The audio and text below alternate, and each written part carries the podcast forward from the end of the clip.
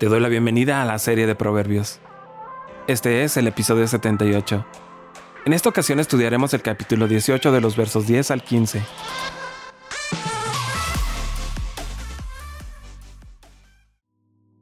Torre inexpugnable es el nombre del Señor. A ella correrán los justos y se ponen a salvo. Ciudad amurallada es la riqueza para el rico, y éste cree que sus muros son inexpugnables. Al fracaso lo precede la soberbia humana, a los honores lo precede la humildad. Es necio y vergonzoso responder antes de escuchar. En la enfermedad el ánimo levanta al enfermo, pero ¿quién podrá levantar al abatido?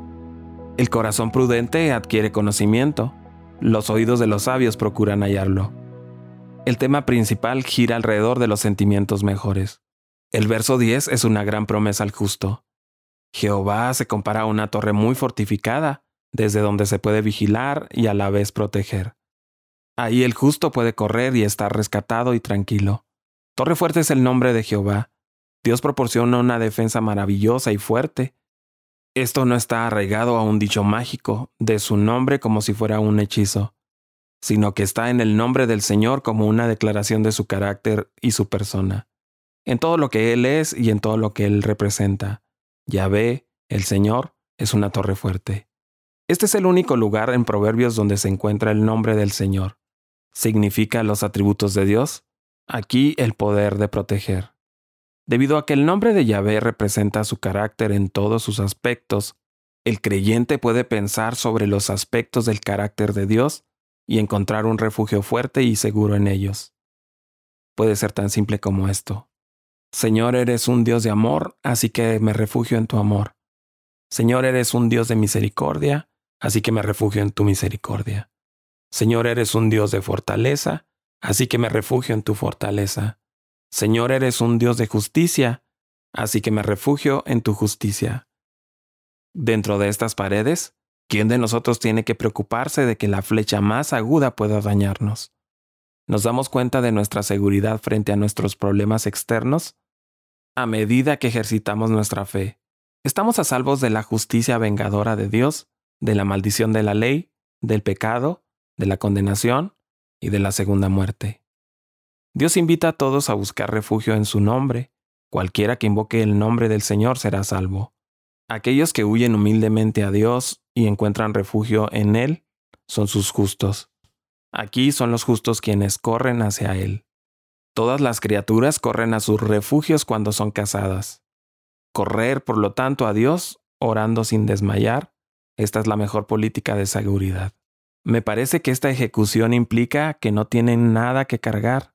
Un hombre que tiene una carga, cuanto más pesada sea la carga, más se verá impedido en su vuelo. Pero los justos corren como los corredores en los juegos, que se han despojado de todo, sus pecados se quedan en la misericordia y su rectitud para los topos y murciélagos. La primera parte del verso 11 es paralela con la primera parte del capítulo 10 en el verso 15, mostrando la realidad de cómo los ricos consideran las riquezas como una protección y su seguro contra el futuro. La segunda parte afirma la verdad de la primera, utilizando la metáfora parecida de un alto muro. Esta imagen nos hace recordar las ciudades fortificadas vistas por los espías mandados por Moisés y el muro de Jericó. La frase en su imaginación pone en duda la realidad de lo pensado por el rico. El verso 12 es un dicho encontrado anteriormente en otros dos proverbios. En contraste con los justos que encuentran su torre fuerte en Dios y su carácter, el hombre rico encuentra refugio en su riqueza. Un hombre que confía en sus propias riquezas no tiene refugio cuando fracasan. Un malvado golpeado por las comodidades terrenales es como un hombre desnudo en una tormenta, y un hombre desarmado en el campo, o un barco tirado en el mar sin un ancla, que en la actualidad se estrella contra las rocas o cae contra las arenas movedizas. El hombre rico ve su riqueza tan segura como un alto muro alrededor de una ciudad fuerte. Sin embargo, esto es solo en su propia estima. Tanto el Señor como los sabios saben que la riqueza no es una ciudad verdaderamente fuerte, sino un muro elevado. La riqueza ofrece una medida de protección, pero el peligro de la riqueza es precisamente que le da a su poseedor la ilusión de una mayor seguridad de la que puede proporcionar. En el verso 13 apunta a dos características del que responde antes de oír.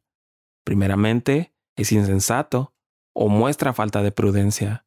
En segundo lugar, tiene deshonra. Ser un oyente tardío puede ser tan peligroso como ser un no oyente. Es común dar una respuesta rápida e impulsiva a preguntas y problemas. Respondemos sin pensar o sin escuchar la historia completa, a veces más interesados en lo que esperamos decir que en lo que realmente es el tema que nos ocupa.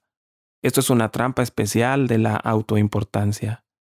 En la medida en que hacemos esto es fatuo y vergonzoso, es una necedad porque es probable una respuesta equivocada. Es una pena porque no nos representamos bien al hacerlo. También hay muchos que emiten juicios antes de escuchar toda la causa y expresan una opinión antes de escuchar el estado del caso. Qué absurdo, torpe y necio. El verso 14 recalca la importancia del ánimo durante un tiempo de angustia. Muchos que han trabajado durante mucho tiempo enfermos se han sentido sostenidos, a veces milagrosamente, por la fuerza de su espíritu. El principio cristiano fortalece la fuerza natural. Los problemas externos son soportables. Sí, más que soportables si hay paz interior. Cuando se rompe el espíritu en lugar de dar vida, resulta ser algo que pocas personas pueden soportar. En la enfermedad física uno puede recurrir a la voluntad de vivir, pero en la depresión, la voluntad de vivir puede desaparecer y no hay reservas para la fortaleza física.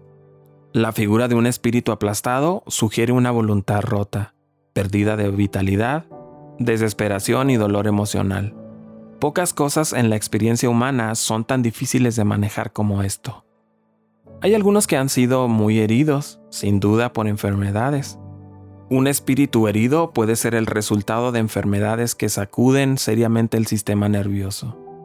Seamos muy tiernos con los hermanos y hermanas que han entrado en esta condición. He oído algunas palabras bastante poco amistosas. La hermana fulana está tan nerviosa que apenas podemos hablar en su presencia. Sí, pero hablar así no los ayudará. Hay muchas personas que han tenido este tipo de nerviosismo que se ha agravado por la crueldad o falta de consideración de los amigos. Es una enfermedad real, no es imaginaria. La imaginación sin duda contribuye a ello y lo aumenta, pero aún así hay una realidad al respecto. Existen algunas formas de desorden físico en las que una persona que yace en la cama siente un gran dolor a través de otra persona que simplemente camina por la habitación. Esto es imaginación, puedes decir. Bueno, puedes pensar eso si quieres. Pero si alguna vez te encuentras en esa condición dolorosa, como he estado muchas veces, te garantizaré que no volverás a hablar de esa manera. El verso 15 repite el tema del entendimiento o del sabio, que es entrañable y que da gozo al maestro que lo enseña. El objeto del corazón y del oído es el conocimiento que muestra cómo verdaderamente es el orden moral del universo. Es un blanco de la sabiduría. Tal actitud del entendido o sabio es muy distinta a la actitud de no oír del insensato y del necio es indiferente a la sabiduría y del que habla. La sabiduría desea más sabiduría y sabe cómo obtenerla. Muestran su prudencia al buscar y obtener más sabiduría. Los hombres y las mujeres sabias buscan la sabiduría con todo su ser, su corazón, y su oído se entrega a la búsqueda de la sabiduría. Al poner en paralelo corazón y oídos, el verso enfatiza la plena adquisición del conocimiento. El oído del sabio escucha la instrucción y el corazón del sabio discierne lo que se escucha para adquirir conocimiento.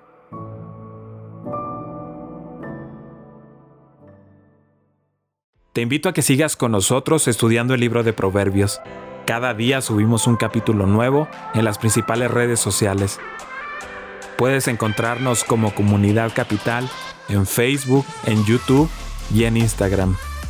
Siéntete libre de buscar todos nuestros contenidos en Internet. Estoy plenamente convencido de que serán de mucha ayuda para ti y tu familia.